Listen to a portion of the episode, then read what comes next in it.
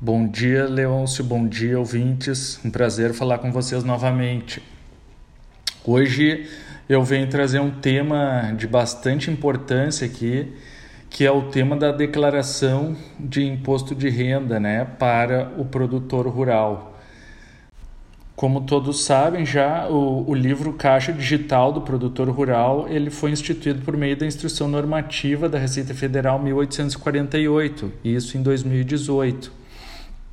Agora em 2022, por exemplo, todo produtor, pessoa física que explora a atividade rural e teve como receita bruta total da atividade rural valor superior a 4 milhões e 800 mil reais no ano calendário 2021, então está obrigado a fazer a declaração.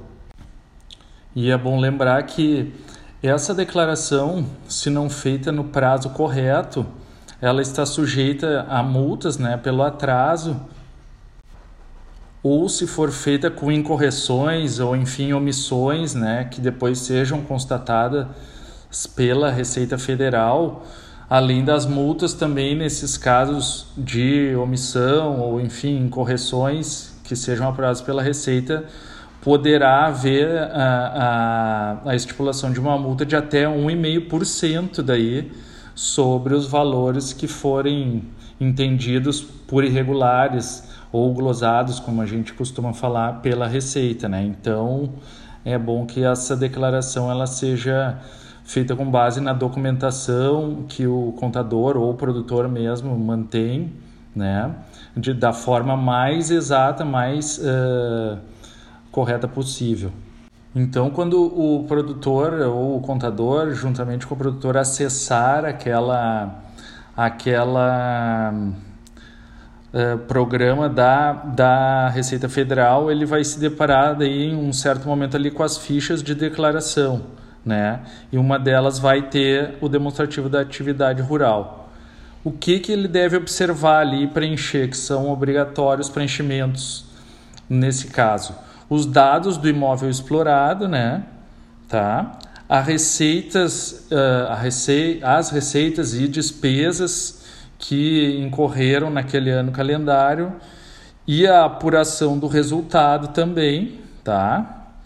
Uh, sendo que o, o, produtor ele tem a possibilidade de, de fazer a declaração dos seus rendimentos de duas formas, a primeira, então, ele pode fazer uh, utilizar o limite de até 20% da receita bruta total e oferecer esse valor daí na declaração para ser tributado. A segunda hipótese, então, é optar pelo resultado da atividade rural do ano de 2021. Aí o que, que acontece? O produtor vai subtrair as despesas da receita bruta, né, obtida naquele ano, passado no caso, e ainda poderá fazer compensação do prejuízo do ano corrente ou de exercícios anteriores daí, né, que tenham sido eventualmente apurados. E caso o resultado depois disso tudo seja positivo, ele vai ser tributado daí pelo imposto de renda desse desse saldo, vamos assim dizer.